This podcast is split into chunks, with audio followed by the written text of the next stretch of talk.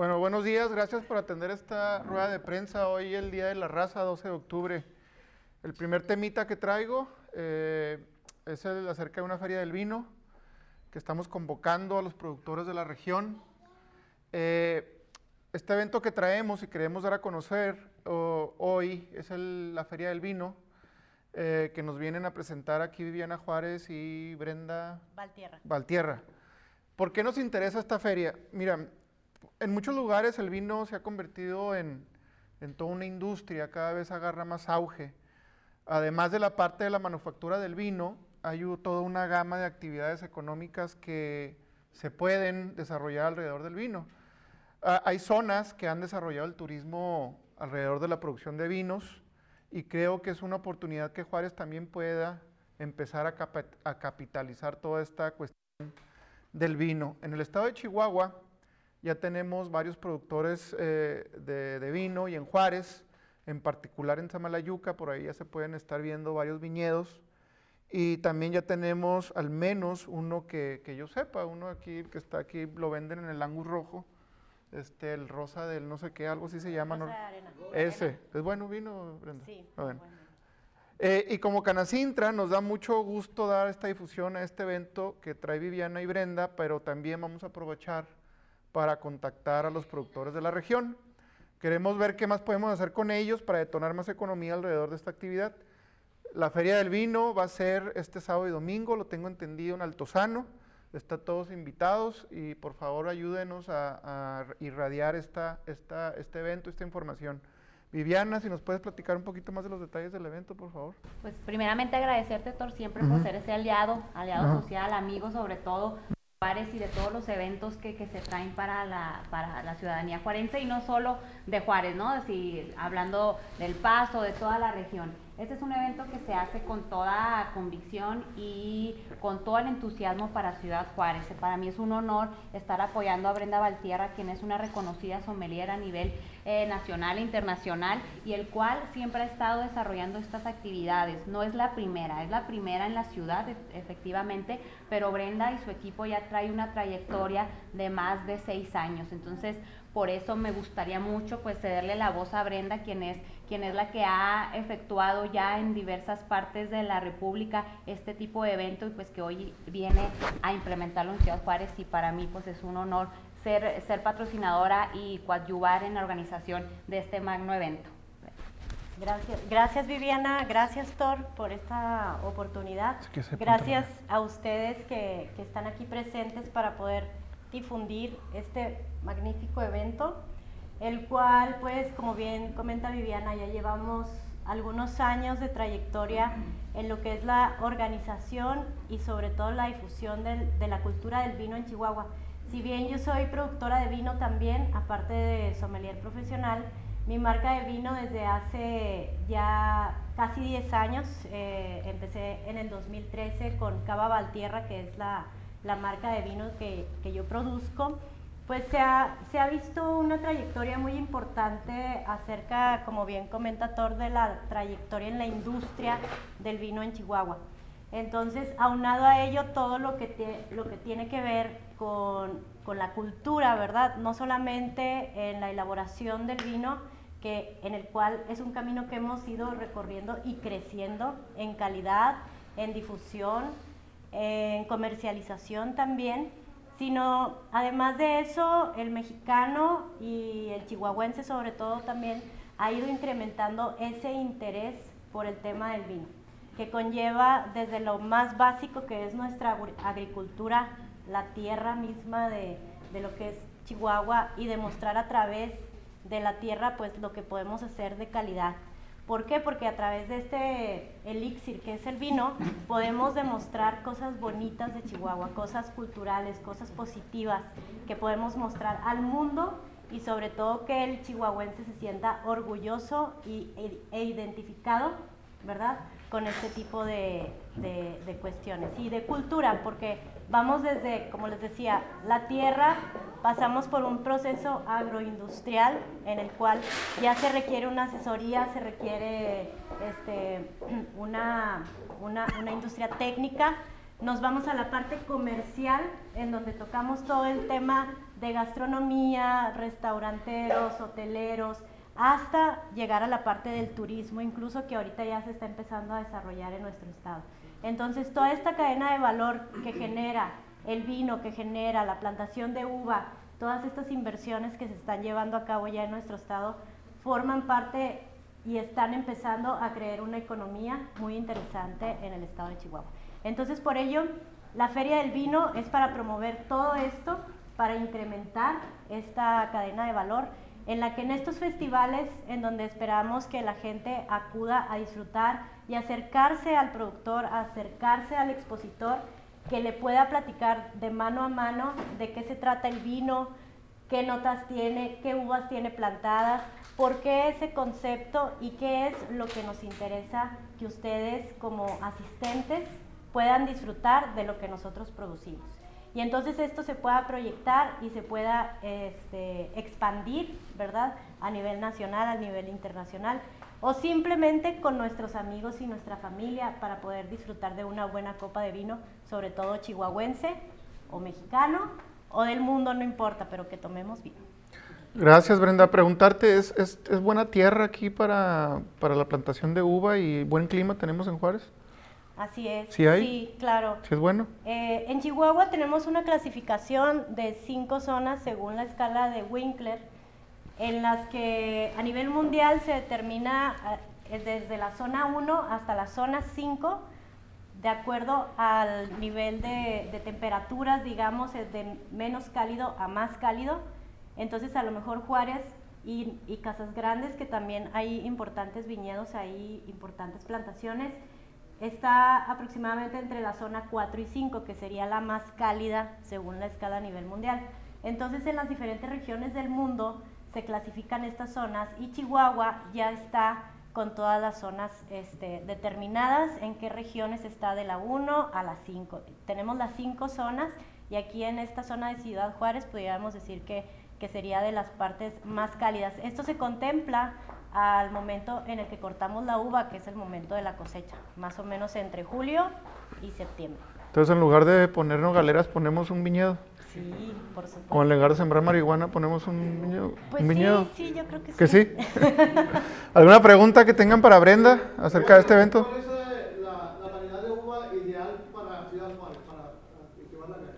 Bueno, esa pregunta es muy interesante porque si bien es una actividad que ha, ha- ha sido emergente en los últimos cinco años, yo creo que aquí los viñedos de Ciudad Juárez pues han de tener unos seis, siete a lo más.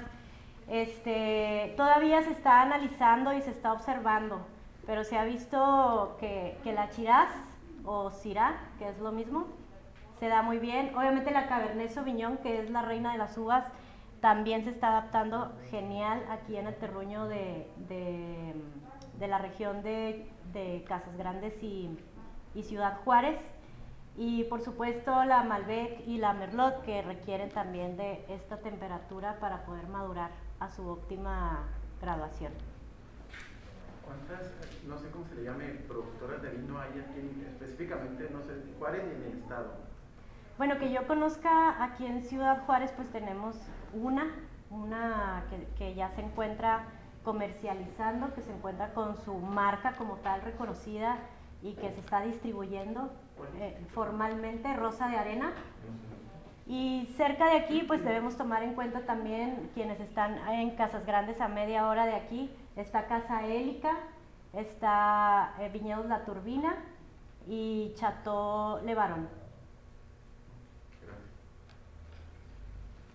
Módulos, ¿Cuántos módulos van a estar en, la, en la exposición? Y costos. ¿Y costos también, por favor? Ah, claro que sí. Bueno, en la exposición, en la feria se van a tener alrededor de 17 stands, de los cuales se divide entre distribuidores internacionales con diferentes marcas de vino, comercializador, distribuidores y comercializadores. Otra clasificación son los bodegueros nacionales que vienen de Guanajuato, Querétaro, Baja California principalmente. Y los expositores y bodegueros de aquí de- del estado de Chihuahua, que somos aproximadamente siete, los que vamos a estar exponiendo. Entre todos ellos formamos parte de la exposición. Se va, la dinámica es a través de adquirir con su boleto de entrada, el cual el costo es de 60 pesos por un día y si quieren asistir los dos días sería de 870 pesos. Entonces, por si eh, la primera, en el primer día no alcanzan a terminar de probar todas las más de 100 etiquetas que va a haber para probar, pues van el segundo día y entonces le siguen, ¿no? Esa es la idea. Y, bueno, este, a través de eso, con su copa que van a adquirir por medio de ese boleto, van a tener derecho a la degustación que el expositor va a estar otorgando gratuitamente eh, obviamente pues sí es una degustación controlada y el expositor decide qué etiquetas va a estar dando a probar y demás, pues dependiendo también de, de la promoción. La idea es que ustedes prueben y que no tengan que pagar excesivamente o, o, bueno, que de alguna manera sea accesible para que el asistente conozca diferentes marcas de vino, estilos, terruños, ¿verdad? Y que conozca a los bodegueros que estamos aquí locales también. ¿El boleto incluye alimentos? No, el boleto solamente incluye el derecho a la entrada, a la copa para la degustación y los alimentos van a tener un costo extra, de los cuales vamos a tener una oferta también bastante interesante. Este, aquí tenemos a los chefs que nos pueden platicar un poquito acerca de ellos, si gustan. Pásale. Bueno, en, la oferta gastronómica tenemos una propuesta muy interesante a través de Chef Neto y Cascabel, eh, quienes son de aquí de Ciudad Juárez y Chihuahua, este, para exponer una oferta gastronómica, digamos, adaptada a lo que el se quiere si, no, no, va a haber boneless y hamburguesas, nada, de eso, nada más sabe. Nada de frituras, de hecho, nada de gas nada de fogones de gas. Al final, la experiencia de un buen vino siempre va de la mano con, pues, con la naturaleza y qué mejor alimento que el que se produce con, con fuego, con humo, con carbón, con leña. Entonces, esa es la experiencia gastronómica que van a, van a tener. Cascabel Cocina de Humo es un proyecto juarense que tiene ya más de cinco años haciendo caterings de parrilla. Eh, colgados rústicos, en asadores rústicos, se van a colgar picañas, short ribs, vegetales. Habrá por supuesto una barra fría para poder comer eh, una tostada de pulpo, habrá choripanes. Todo, toda esa experiencia va enfocada hacia un buen humo, hacia un, hacia un buen grill. Entonces, seremos el único stand que esté ofreciendo esta comida. Eh, en las versiones pasadas, todos los alimentos siempre han sido eh, al momento porcionados, ad a lo que usted quiera comer. Si usted quiere comer más carnita, menos de uno, más de aquello, así es como lo vamos a, contemplar. Llevamos un equipo pesado, llevamos dos jaulas verticales, dos asadores eh, rústicos con cadena, con ataúdes, entonces va a estar bastante interesante. Todo el menú está diseñado para efecto de que usted disfrute del vino. Entonces, eh, pues un buen vino y un buen pan es lo mejor que a veces uno, uno puede pedir. Y ahí estaremos, ahí estaremos con muchísimo gusto atendiéndolos, recibiéndolos. Y pues igual la invitación a todos de que, de que asistan. Será un evento familiar, será un evento en el cual podremos disfrutar no solo de todas las etiquetas de vino, sino pues de un, de un buen producto de comida, producto de calidad. Traemos producto, todas nuestras proteínas son de las mejores marcas eh, estatales un muy buen ganado nos está patrocinando, entonces pues va a estar fabulosa la comida. Y local. Local, por supuesto, así es. Al final ese es nuestro enfoque, eh, así como hay un esfuerzo por parte de toda la comunidad del vino de, de, exponer vinos de este estado y por supuesto con, con el auspicio de todos los vinos nacionales, igual nosotros. al final toda nuestra comida va a tener un, una intención regional, un producto regional y pues que vaya Doc al festival. Pues gracias, ya para terminar, una última pregunta. Nada, pues ahí los esperamos el sábado y el domingo. Me gustaría comentarles también que tenemos tres puntos de venta en donde pueden adquirir sus ah, boletos, en los cuales es, bueno, a través de internet en boletify.com, diagonal Feria del Vino, ahí los pueden encontrar, y también en las sucursales de Wine House, eh, Gara Nerani, que venden charcutería, y en Altozano también es, es una... O, el día del evento también ahí. O el día del evento en taquilla, directamente. Muy bien. Gracias. Muchas gracias. Gracias, compañeros. Gracias, Brenda. Gracias a ti. Muchas gracias. ¿Puedo saludarte? ¿Sí te acuerdas de mí? Soy Sí. Raúl. Soy abogado. O también soy empresario, Néstor, Raúl López, tu hermano. Órale, órale, órale, órale. Por aquí un día me recibí. Sí, sí, sí, ya me acordé ya. ¿Cómo está? Muy bien. Sí. Pero pues también, aparte de abogado, pues tengo estos negocios. No, no, qué bueno. Eh, bueno, pues ahí nos Ahí veremos. No, no, de tu parte. Sí, órale. Bien, gusto en Ya verte. está, dato seguro. Gracias, Brenda. Gracias. Un gustazo. Igualmente. Muchas gracias Gracias. por todo y ahí te esperamos. Sí, ¿eh? sábado o el domingo. Yo creo que el domingo más bien. Más bien el domingo. Sí, Sí. Órale, sale. Gracias, y- y- Cuídate. gracias Vivian. Sí, seguro. Gracias, No al contrario. Vente. Acá. ¿Listos, compañeros? Arrancamos, segundo tema. 5, 4, 3, 2.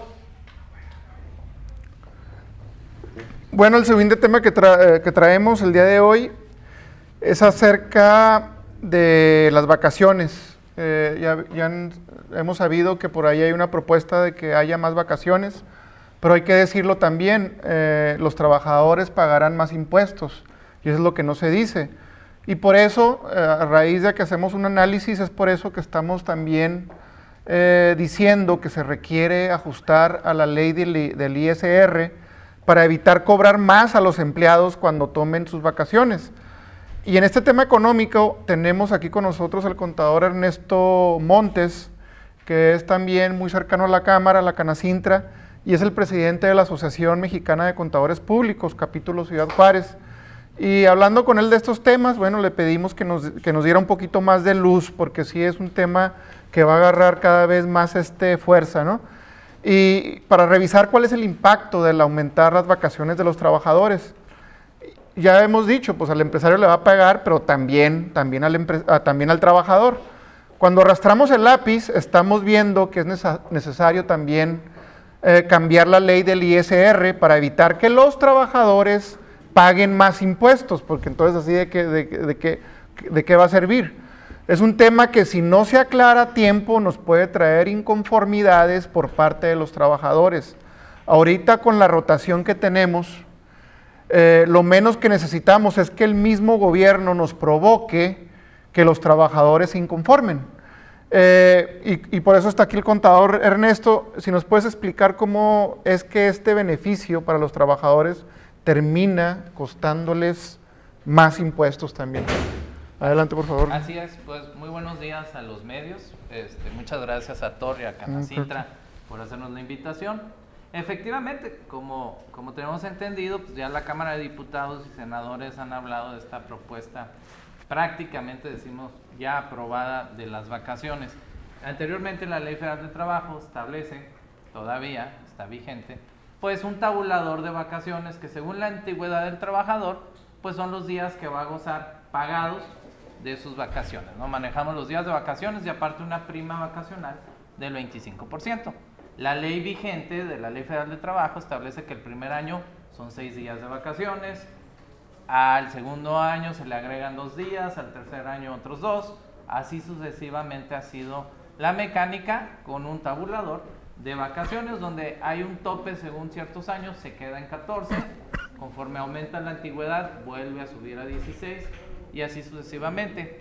Dentro de los países de la OCDE, México sí está por debajo de las vacaciones que se acostumbran pagar en otros países hermanos de Latinoamérica. Por, Por, lo- decir- por los días. Así Ajá. es, por los días. Efectivamente, en Colombia tengo entendido que son 15 días de vacaciones eh, al trabajador el primer año. Otros países más o menos andan en un rango igual. Sin embargo, pues en México habían sido 6 Seis. días.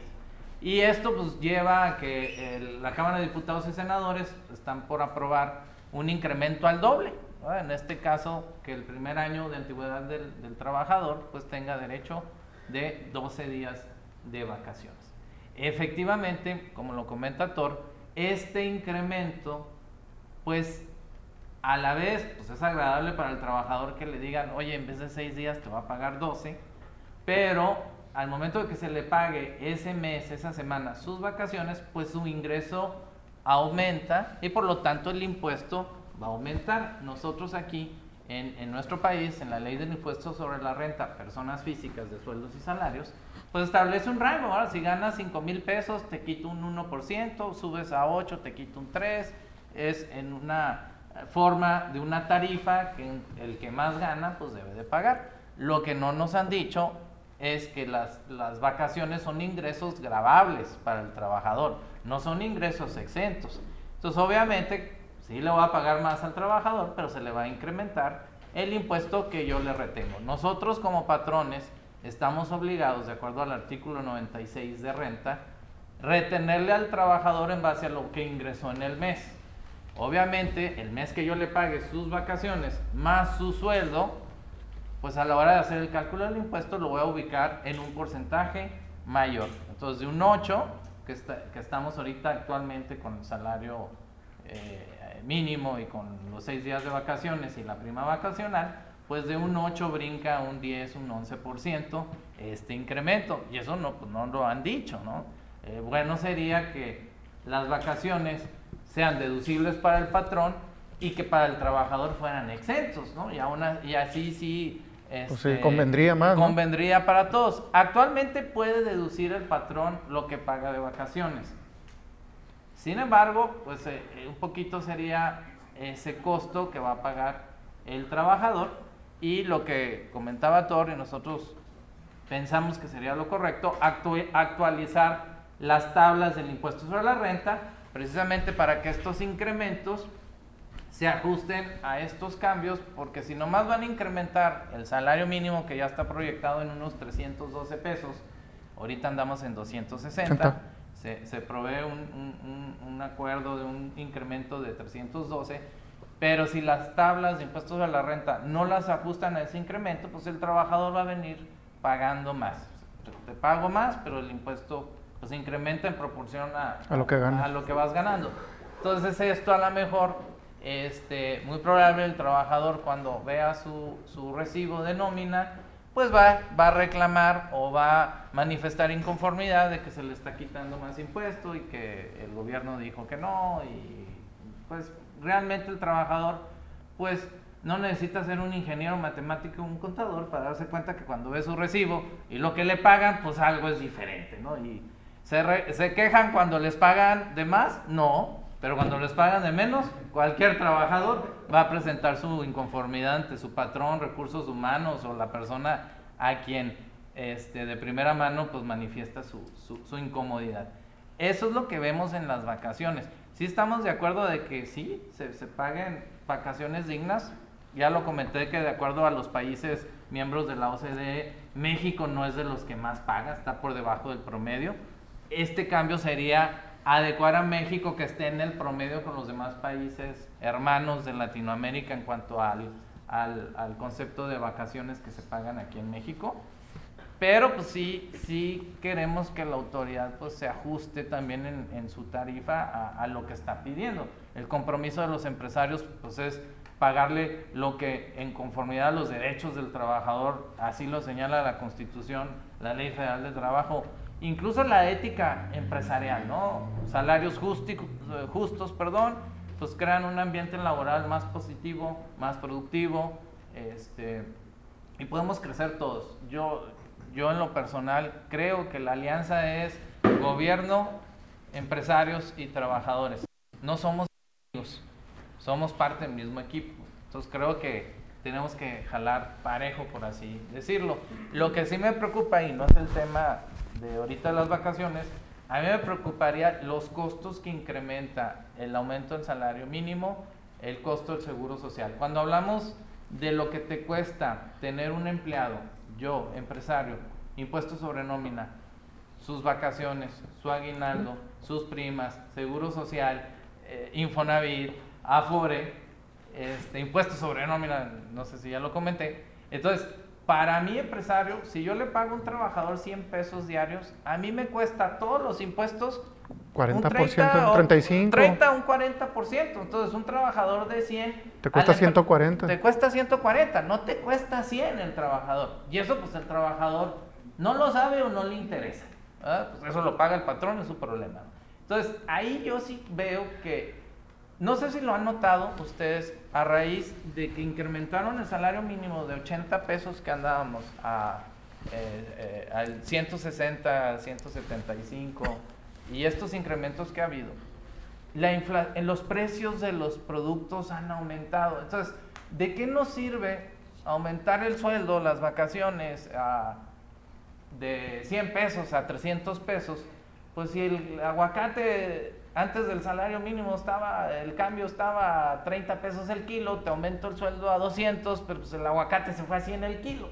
Entonces, efectivamente, subir por subir no va a la par con, la inflación y con lo que estamos viendo los empresarios. Entonces, así como el aguinaldo y, y, el salario mínimo y los incrementos en cuestiones de seguridad social, pues obviamente esto va a afectar a que los empresarios tengan que subir los precios de sus productos y esto va a afectar toda esta cadena de suministro, de, ciclo económico, de cadena económica que tenemos todos. Eso sería mi, opinión, Thor, eh, y aquí a los medios que nos escuchan. ¿Alguna pregunta para el contador acerca de este tema? Esto del 8, al, que se pagaría del 8 al 11. Al 11. Alrededor de un 11%. ¿Es para alguien que gana el mínimo? Eh, sí, o sea, se, se supone que de acuerdo a la ley del impuesto sobre la renta, el artículo 96 señala, si no me equivoco, que quien gane nada más el salario mínimo está exento de la retención en el mes. Pero la declaración anual es otra historia, ¿no? O sea, no me retienes en el mes, pero, el año en febrero que el patrón está obligado a decir, este trabajador que tuve del 1 de enero al 31 de diciembre, esto ganó de sueldos, de bono, de despensa, de lo que sea. Y entonces yo tengo que separar de todas esas prestaciones cuáles pagan impuestos para el trabajador o cuáles no. Lo que decimos ingresos exentos o grabados. Entonces, si tomamos el salario mínimo así, en el efecto que le va a dar en la declaración anual, estamos viendo que el incremento va de un 8, alrededor de un 10, un 11. Ese sería el incremento por dar un, un, dato este, aproximado. ¿Alguna otra pregunta? salario es mayor, aumenta el incremento de los impuestos. Sí, efectivamente, porque si la tarifa no la cambias, si yo te digo, de mil pesos pagas el 4%, pero ya ganas mil pesos un centavo, ya te vas a la del 5. Y si te aumenta 1500, pues, y entonces así va a ser el, el incremento. Por eso hay veces que, en el caso de las horas extras, el trabajador piensa que por quedarse horas extras, pues el trabajador hace sus números, ¿no? Pues me pagan 300, son 8 horas, me piden 3 horas extras, pues voy a ganar tanto. Y cuando ve su recibo, se da cuenta que la mitad de lo que le pagaron de horas extras se va, se va en impuestos. del trabajador. Entonces, ha habido amigos que yo conozco que, que, trabajan en la industria maquiladora, que a veces que el trabajador al ver eso ya no se quiere quedar horas extras. Porque dice, no, o sea, tres horas más para que me dé 100 pesos, más, mejor no, me quedo. Mejor me voy a pistear una caguama. Así es, va por un 12 y pues le sale mejor, ¿no? Entonces, eso pasaría. Sí, otra pregunta. La ley, bueno, la normalidad de alguna manera ya fue aprobada. Está ya, ya está, o sea, está a punto ya. cualquier cambio en la ley pasa por la cámara, por las comisiones de, de cada, de la Cámara de, Diputados se hacen comisiones, la de Hacienda, la de Economía, la de, entonces una vez que estas aprueban, ya las suben a, a, la Cámara de Diputados y luego ya después esta pasa a la Cámara de Senadores y si ambas cámaras aprueban o si hacen algunos cambios antes de que se logre que todos los diputados y senadores lleguen a una votación mayoritaria, pues ya, ya no más falta que el, Poder Ejecutivo, en este caso el presidente, pues en el diario oficial de la federación lo, se publique, ¿no? Ordene y firme que se, que se publique. Pero casi nosotros estamos diciendo en, en términos este, comunes y populares, ya está cantado. Entonces, mejor que se modifique la tabulación en vez de estar o sea, diciendo vamos a aumentar más bien la base es primero modificar eso y luego ya trabajar en... Claro, es que si vas a incrementar, pues a la par debes de, adaptar esto, la, base, de impuestos. La base de impuestos. Es lo que nos dice el gobierno. O sea, nosotros, el empresario, eh, cuando hablas con ellos, ok, sí, sí queremos mejor calidad de vida de los trabajadores, sí queremos que descansen más, que tengan otro tipo de cosas, sí, pero el, el, el, gobierno solamente los castiga con impuestos. Entonces, ¿de qué se trata? O sea, es, un, es un, este, una modificación recaudatoria o es una modificación porque realmente están preocupados por la gente y quieren que estén bien, pero pues también le estás cobrando impuestos y no se ven reflejados pues con los servicios de escuela, con los servicios de, de salud y demás. Ese es el gran problema. Pues sí, sí te pagamos impuestos, pero pues si no se ven reflejados ni en las calles, ni en la escuela, ni en nada. Entonces sí, vamos a subir el aumento, si quieren hasta 20 días, perfecto, pero no les quites dinero, no se los quites y déjale de cobrar más al, patrón, que sea justo. O sea, todos se lo quieren dejar a ustedes, a nosotros. El trabajador paga impuestos, el patrón paga impuestos. Y así se las juegan. Entonces es una medida más bien recaudatoria, más que bueno, ya, pues haciendo un poquito de análisis, pues yo lo veo así. Digo, dale más, dale otra vez, dale más vacaciones a las personas, dáselas, claro. Es necesario, ¿para qué? Para que hagan otro tipo de actividades, que tengan otra calidad de vida, que descansen y demás, que no anden tan estresados y sean más productivos. Perfecto. Pero eso significa que le vas a, le vas a, le vas a quitar más impuestos también al trabajador. Pues eso no. Y al patrón también. Modifica esa parte también para que el trabajador se lleve un poquito más de dinero. Ahí está la clave de la inflación, que no se completan. Y todas estas eh, modificaciones en las leyes, reformas, van a generar pues mayor inflación, porque supongo que eh, pues, los empresarios van a trasladar sus costos a los productos que consumimos todos. Sí, sí, pues es una cadenita, ¿me entiendes? Entre, ahorita, como lo habíamos comentado en, el pasado, en, otras conferencias, eh, este, ahorita el empresario está pechugando de alguna manera, ¿no? porque a pesar de que les están incrementando los costos ellos de producción, de impuestos, de comprar insumos y todo, ellos no han estado subiendo los precios a sus clientes finales. O sea, han estado castigando más, castigando más y también apechugando más con la gente que trabaja para esos empresarios. Pero no va, no va a llegar un momento que ya no se va a poder.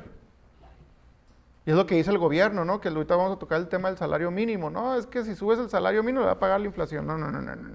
Son dos cosas diferentes. Dos cosas totalmente diferentes. Que sí, que pueden estar ligadas, sí, pero no lo atribuyas esto a lo otro. Eso es lo que quiero decir. ¿Y, esto ya lo has comentado con algún diputado federal aquí de Chihuahua? no, de hecho, de, con, con, con, esta participación que tenemos con el contador, que es especialista, claro, en estos temas fiscales y de contables y demás, pues sí, vamos a hacer esta propuesta un poquito más este, técnica, por ahí le va diputado, él le va diputado, él le va diputado. Póngase a estudiar un poquito, ándele. Ándele, échale poquito más cabecita, mijo. No esté ahí nomás levantando la mano. ¿Eh? No te rías, no te rías, rayito. ¿Ya ves por qué no va a la diputación? Que se acordó de alguien que. Y el que le caiga el saco, pues que le caiga, ¿no? Pero, hey, hey, hey, mire. Póngase a estudiar, maestro. Gracias, Ernesto. Te agradezco mucho el... Si no hay alguna pregunta? No. Bueno. No, porque no te va a querer cobrar también con impuestos. No, no. Al final caemos en lo mismo. claro. De hecho, ahorita voy a mandar mi factura. Ah. Bueno, Aquí pones sus correos. Sí, sí, claro. claro. Ojalá está porque ya está salido. Gracias. Nos vemos. Nos vemos. Buen día a todos. Bueno, el otro tema que va ligado a este también, de que ya nos platicó el contador de los, de los, este, de las vacaciones. Traemos este, sigue siendo un tema, porque cada vez se pone también igual que esto de las vacaciones muy, muy este, a la orden del día, ¿no? Es acerca del salario mínimo en Juárez.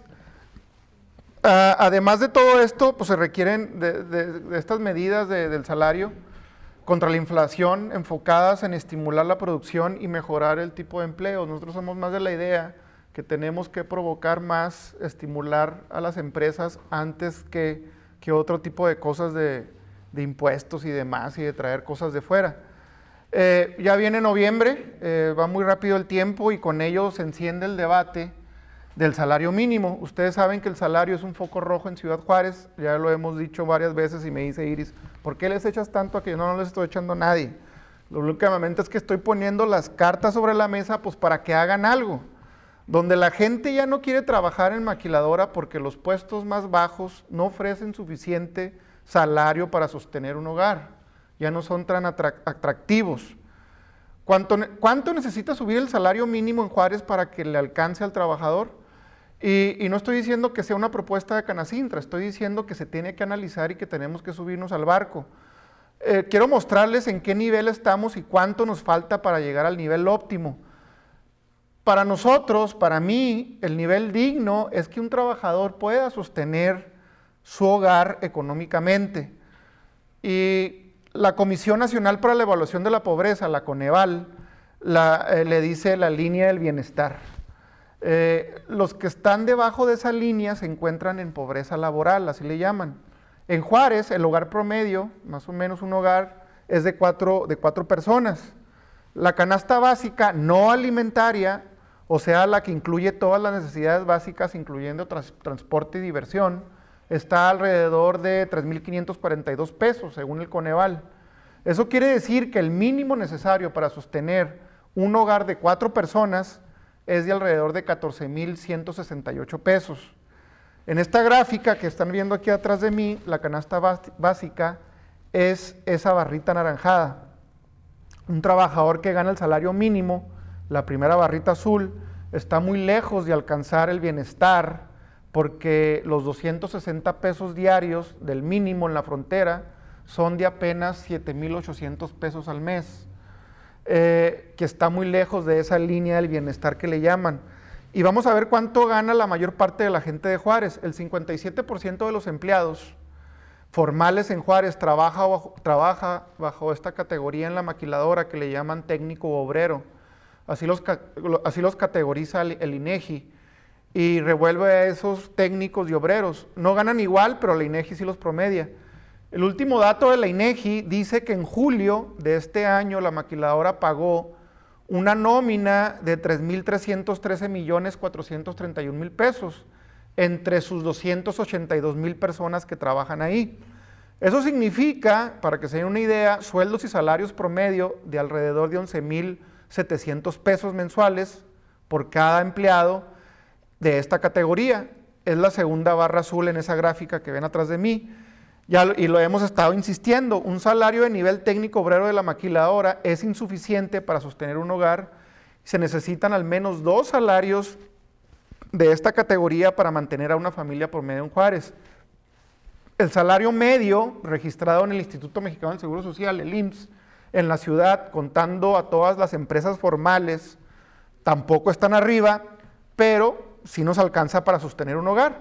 Cuando hacemos este promedio de las empresas formales, informales, maquila y no maquila y demás, ahorita el trabajador promedio en Juárez gana alrededor de 529 pesos diarios, o sea, de alrededor de 15.800 pesos al mes. Y ahora vamos a ver qué tanto nos ayudan eh, los diferentes aumentos al mínimo. Y, otra vez, volviendo a este tema, pues se dicen que quieren, que quieren este, subir el, salario mínimo y que por ahí va a pagar la inflación también y no sé qué tantas cosas más, ¿no? Pero vean, si lo subimos el salario mínimo al 10% para cubrir la inflación, pues tampoco nos va a alcanzar porque llegaría a 8.590 pesos al mes, muy lejos de los 14.000 que ya habíamos hablado ahorita de la línea del bienestar. Hay dichos del presidente de la Comisión Nacional de Salarios Mínimos, la CONASAMI, eh, que todavía es una propuesta de aumentar el salario mínimo en un 50%, y la sugerencia que ellos dicen es que un 20% en el 2023 y luego un 30% en el 2024. Vamos a hacer el ejercicio. Si le aplicamos el 20% de aumento que ha dicho la CONASAMI para el 2023, llegaría a 9.300 pesos por mes todavía muy lejos de los 14 mil pesos de la canasta básica no alimentaria. Ahora, si lo subiéramos un 50% de sopetazo, llegaríamos apenas a 11.700 pesos, que todavía faltaría para la línea del bienestar. Para emparejar un salario mínimo fronterizo con el valor de la canasta básica, tendríamos que subir por lo menos un 80%. Pero los empresarios, ¿qué creen que van a decir? Está loco este vato. No, güey, no le da, güey, no, no da, güey, ¿cómo va a subir 80%? Solo así llegaría a 14.200 pesos necesarios para salir de la pobreza laboral. 80% del salario mínimo mental es... significa inflación? Como ya lo Son dos cosas diferentes. O sea que ahorita te... Mira, si quieres sostener un poquito la inflación, ¿qué tienes que hacer? Producir más. Y no hay nada para el productor, no hay nada para las empresas. Solamente están manejando los precios, no más. Y los estímulos para la gente, para los empresarios, ¿dónde quedaron? O sea, todo lo quieres tener así, pues digo, pues si no te alcanza, ¿qué tienes que qué es lo primero que haces tú como empresario? Pues subes los precios. Eso es lo primero. ¿Qué hay que hacer? Pues detener que no suban los precios, ¿cómo le hago? Pues hay que inyectarle para que se generen más empresas. Hay que cambiar la manera de hacer las cosas. No, es que ya si subimos el salario, pues va a aumentar todo. Pues sí, pero ese es el nivel de vida que necesitamos. O ti te pagan menos, no te completas. Pues no te completa, entonces ¿qué hacemos? ¿O buscas otro trabajo? ¿O tres o cuatro? ¿O, qué hacemos? O sea, sí tiene que ver un poco con la inflación, sí, pero no, pero le están cargando todo al aumento del salario mínimo a la inflación y eso no. Ahorita lo mismo que me dijo Yasmín, pues no, es una parte, pero no es todo. Hay que ser un poquito más de, innovadores y a ver qué más hacemos. Eh, ya, me sacó de acá Iris con esto. Eh, ahorita, este, con, este, con, esto que les acabo de decir, este, la maquila eh, ya subió de 9.700 pesos mensuales en agosto del año pasado a 11.700 pesos en julio de este año. Eso sí, un incremento que ha hecho la maquila de un 22%. O sea, sí ha hecho cosas. en enero, con datos de noviembre, decíamos que la maquila necesitaba subir un 45% o un 50% sus salarios para poder atraer a los trabajadores que necesitaba, cuando traía un déficit, traía un déficit de 25 mil gentes. Ahorita los trae, que no hay gente que quiera trabajar en la maquiladora. Si ahorita con otro 20% que suban a los empleados más bajos de la maquiladora llegan a 14.074 pesos y prácticamente completarían la canasta básica no alimentaria familiar. Pero también un aumento del 20% pues no va a ser fácil, no es fácil, pero el mismo mercado ya nos está llevando, ya nos está llevando a subir los costos. Este, en un debate que tendrá que aventarse la maquiladora, sobre todo porque no encuentra gente y necesita mucha, y es la invitación cada vez que hablamos a esto, que se suban a este debate y ver de qué vamos a hacer. Este, ayer el Estado, la CIDE, el gobierno del Estado, habló de otros 52 proyectos de inversión en camino en el Estado. Además de esto, se inauguraron ayer dos maquiladoras que van a generar arriba de 700 empleos. Y todo este tipo de inversiones le va a meter mucha presión a los salarios de la industria. Yo creo que de cualquier manera, independientemente de cuánto suban el mínimo, las empresas maquiladoras y los locales vamos a tener que ir ajustando entre el 10 y el 20%.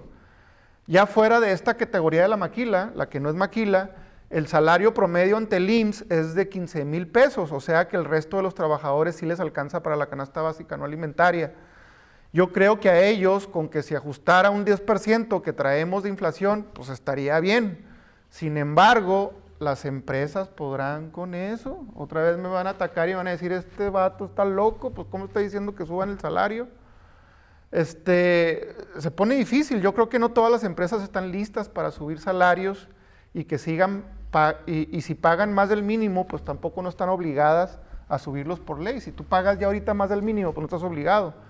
Los van a subir solo si el mercado se los exige, porque ahorita es una rebatinga de gente.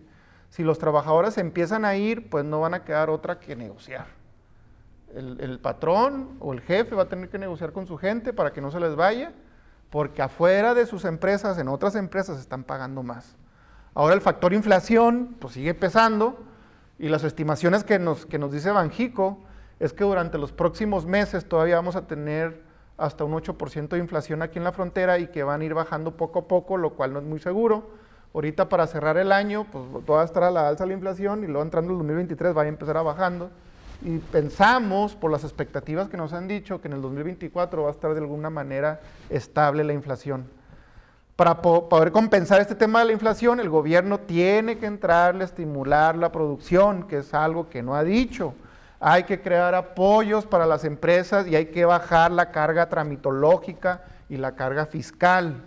Que los productores de lo que tenga que producir apechuguen también y se pongan a producir lo que tengan que producir. Ya nos cargaron todos los gastos de la pandemia, hace de, 2020 cuando empezó, Nos subieron los impuestos, han estado subiendo los impuestos habidos y por haber, los insumos están cada vez más caros y ahora tenemos que subir los salarios también porque a los trabajadores y a la gente ya no nos alcanza, a nadie nos alcanza, tenemos que gastar más para, para llevar lo que llevamos del súper cada semana.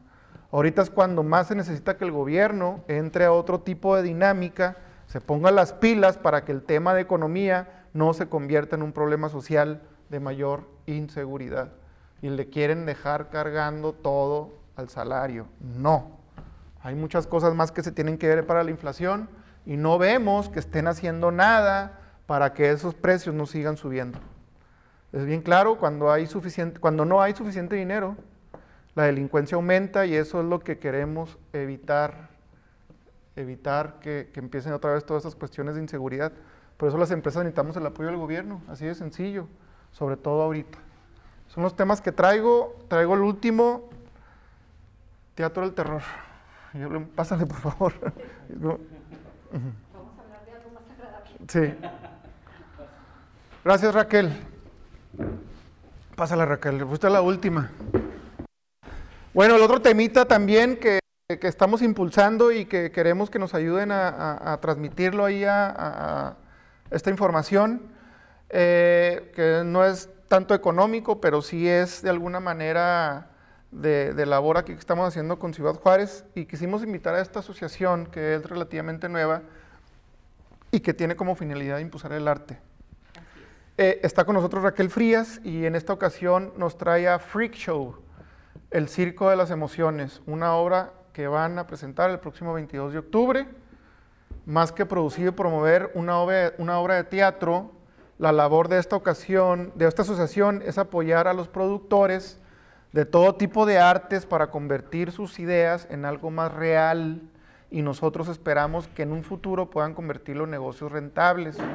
Hasta donde yo sé, al menos ustedes tendrán otra información, muy pocos proyectos culturales en Juárez son rentables. La idea es que también la cultura sea una forma de hacer negocios. Necesitamos obras de teatro y espectáculos que en realidad logren ganancias, que no tengan necesidad de ser subsidiados ni por empresarios ni por gobiernos. Al contrario, que todo este sector de la cultura se convierta en un negocio también, que genere empleos, que atraiga turismo, etcétera, etcétera. Y en eso, por eso está aquí Raquel, es la asociación eh, de que nos va a hablar y muchas gracias Raquel por estar aquí. Gracias, adelante por favor.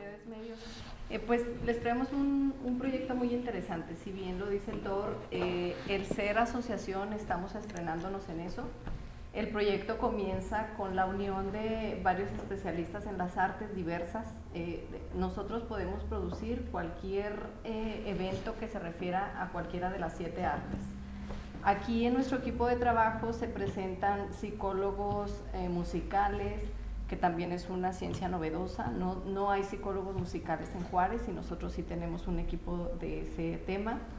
Eh, tenemos, bueno, pues doctores, tenemos licenciados en música, tenemos a nivel maestría incluso este, muchos expertos en muchos instrumentos musicales. Dentro de la asociación tenemos una orquesta sinfónica.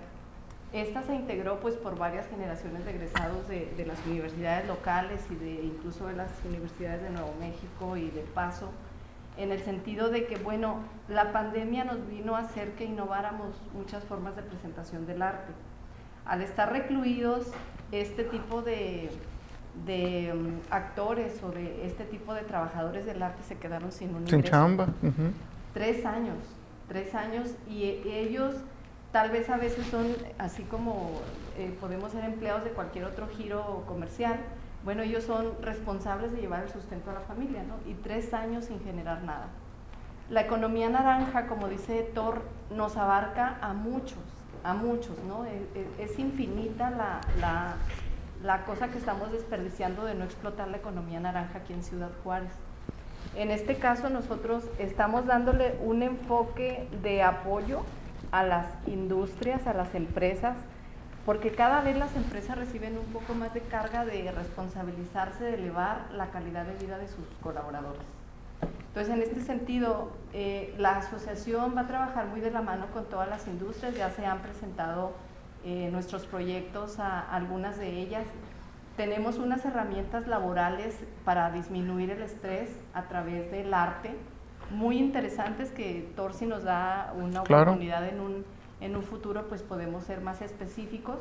Se le ha presentado a la industria que nos ha abierto las puertas este, una herramienta para que, aparte de la carga que traemos con la norma 035 de bajar ese estrés laboral, bueno, pues ese tiempo de ocio realmente sea de más provecho, ¿no? Para, para la persona que lo, que lo busca. En este sentido, yo les presento Freak Show. Freak es una obra, es un guion escrito por un eh, dramaturgo argentino. Él escribió sobre pues, la vida de lo que pasa o de lo que pasaba, porque ya no existen, de lo que pasaba en, los circos de fenómenos de por allá de los 1900, tanto americanos como eh, en Europa. ¿no? Entonces, él se mete a investigar qué tipo de de situaciones vivían estos personajes y ahora escribió un guion que lo ponemos en escena nosotros este 22 de octubre en el Teatro de la Ciudad, 7.30 de la noche. Estamos invitando al público en general en esta ocasión. No nos ha dado oportunidad de, de producir para la industria algo específico, sin embargo la invitación va también para ellos, ya como les comento ya se les ha presentado el proyecto. Y eh, bueno, pues básicamente tratamos el tema del amor en este guion. ¿sí? Cómo el escritor pues se imagina lo que esos personajes vivían por estar reprimidos en sus deformidades, eh, por estar reprimidos en, esas cosas. ¿Qué pasaba con el tema del amor? Ese es el tema general que vamos a tratar. La obra no tiene palabras No existe el amor, Raquel. tienes que ir, tienes que ir a la obra. No existen en el, en el en el guion palabras antisonantes, no existen escenas que, no puedan ver los niños. Bueno, sugerimos nosotros que obviamente los niños pequeños de menos de nueve años, pues bueno, si tuvieran un acompañamiento obviamente este, de sus padres, ¿no? Y eh, pues está al alcance de que lo pueda ver cualquier persona. No tenemos este, eh, todo está cuidado y está censurado para que sea puesto eh, para toda la familia en escena. ¿Una pregunta? Día y hora, Raquel. Sábado 22 de octubre, 7.30. Si nos dicen que van, eh, bueno, que, nos escuchan a través de sus medios, que van de aquí de, la Cámara, estamos dándoles a ustedes el, costo de la preventa, que todavía es de 150 pesos. Ya en taquilla serán 200 en la zona preferente y 150 el boleto general. ¿Es el sábado? ¿Este sábado? De este sábado al, que sigue. 22 eh, de octubre en el teatro que está aquí en la Plaza de las Américas.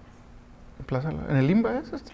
No, el teatro de la ciudad es el que está atrás del anillo. Okay. Casi, casi ah, donde, estaba el Hotel Ramada, eh, que no sé cómo se llama ahorita. Por la entrada del Esmar. Por la entrada del Esmar, sí, a la izquierda está la entrada del Esmar y luego hay una escalinata y ahí ¿El está el teatro. cultural de la ciudad? Sí. Lo que era no, no el IPA está un poco más adelante.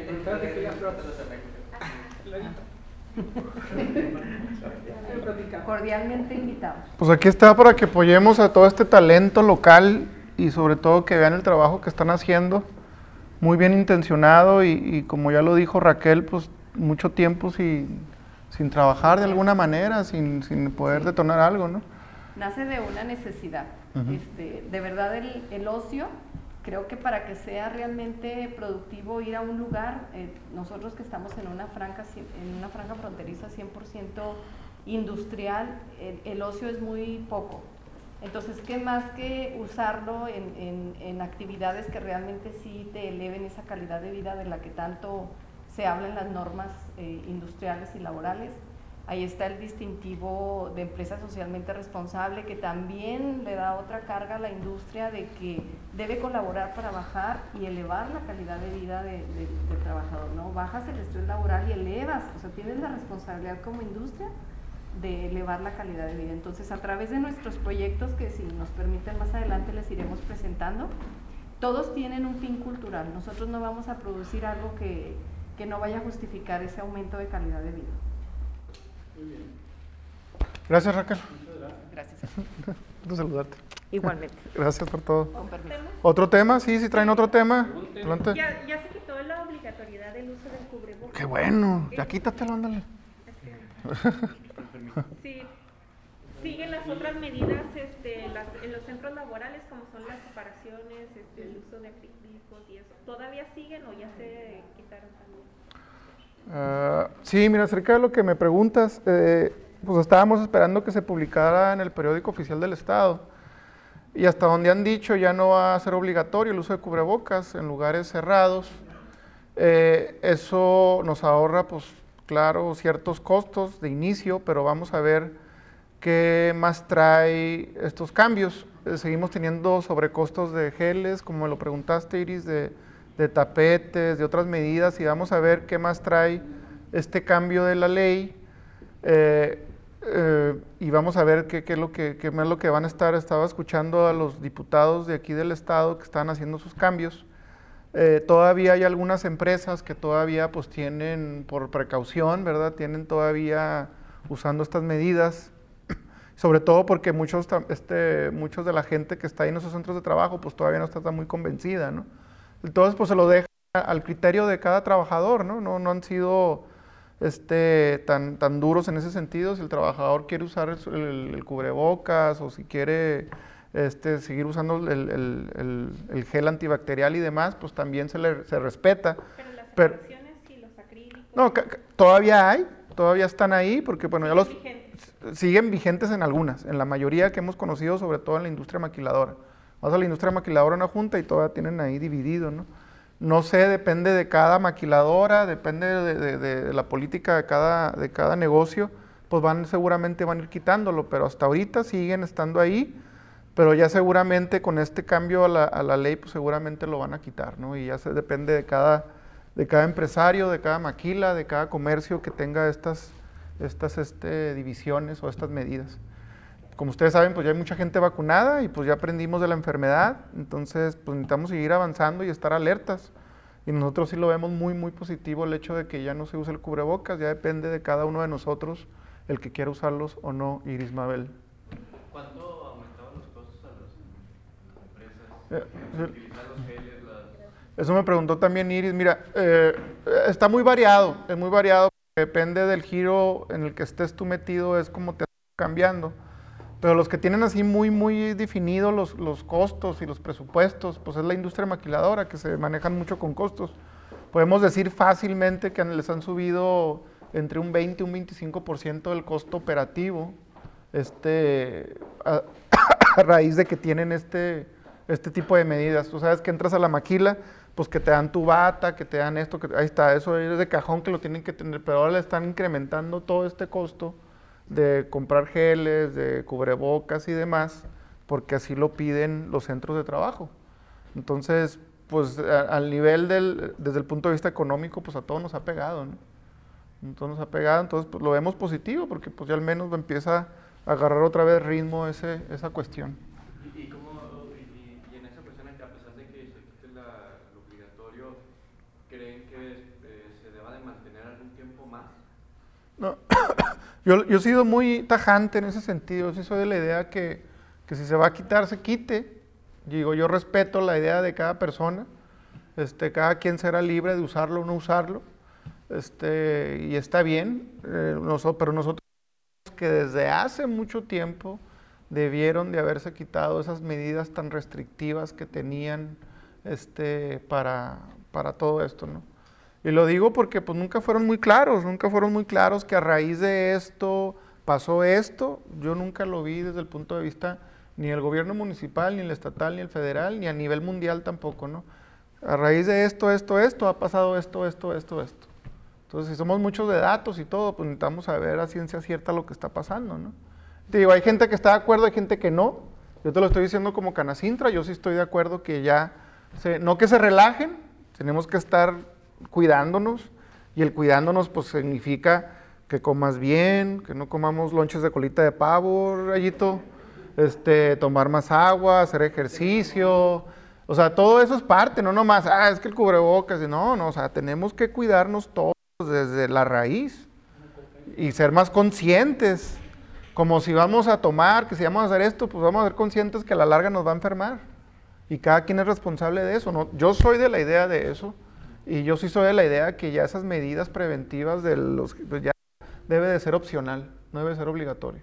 Ya cada quien sabrá si lo usa o no lo usa. Y entonces ya en los espacios laborales ya que se quiten todas estas divisiones. Sí, pero como, te, como le decía Iris, pues hay unos que todavía consideran que, que hay que tenerlo, pues bueno, ya no está por ley, pero si tú consideras tenerlo, pues bueno, entonces ya sabrás tú si lo quieres tener o no. Es dependiente, que ya sea opcional de cada patrón o de cada gente. Nosotros somos de esa idea. Doctor, sobre su opinión sobre la reforma para que el gobierno se adueñe de recursos abonados en los bancos y se destine al tema de seguridad. Que se... ¿Te refieres a las cuentas inactivas? Sí, sí. Eh, las cuentas inactivas que se... Que se, se destinen, o sea, se, sí, cuentas inactivas, recursos abandonados en los bancos y se destine al tema de seguridad. Que se destine al tema de seguridad, o que se destine al tema de los municipios, o que se destine al tema de la federación. Mira, pues sí, si están esas cuentas ahí este, que no están usándose y que hay un dinero ahí parado, pues hay que usarlo. Estamos de acuerdo con eso, no puede estar un dinero parado, ¿para qué quieres tener todo el dinero ahí metido en el cajón? En ese, en ese sentido estamos de acuerdo, pero otra vez hacer lo mismo, que no tienen otra cosa más que proponer. ¿Por qué no lo meten a un fondo de emprendimiento? ¿No se lo dan a la gente que está haciendo un negocio nuevo, a un tipo de estímulo, algo así? A la seguridad, pues le dan, le dan, le dan, le dan, le dan dinero y no se completan. Y al municipio le dan, le dan, le dan, le dan, y no se completan. Y a todos le dan y no les completan. Pues mejor que se le digan, que se lo den a, un, a un chavo que esté emprendiendo algo, que con la pipí va a hacer energía o qué sé yo, no sé. Y pues órale, ahí están tantos millones de pesos, órale, para que saque la, la, propuesta. Pero tienen que ir encaminados en que, en que ese dinero eh, que rinda más, exactamente, que, que merezca otra, no dar, dar, dar, dar. ¿Cómo se lo van a echar, hombre? ¿Para qué? ¿No? He dicho. Vámonos, Yasmin, ya me están dando café cargado. está listo para la diputación, para el dedo. Para el dedo.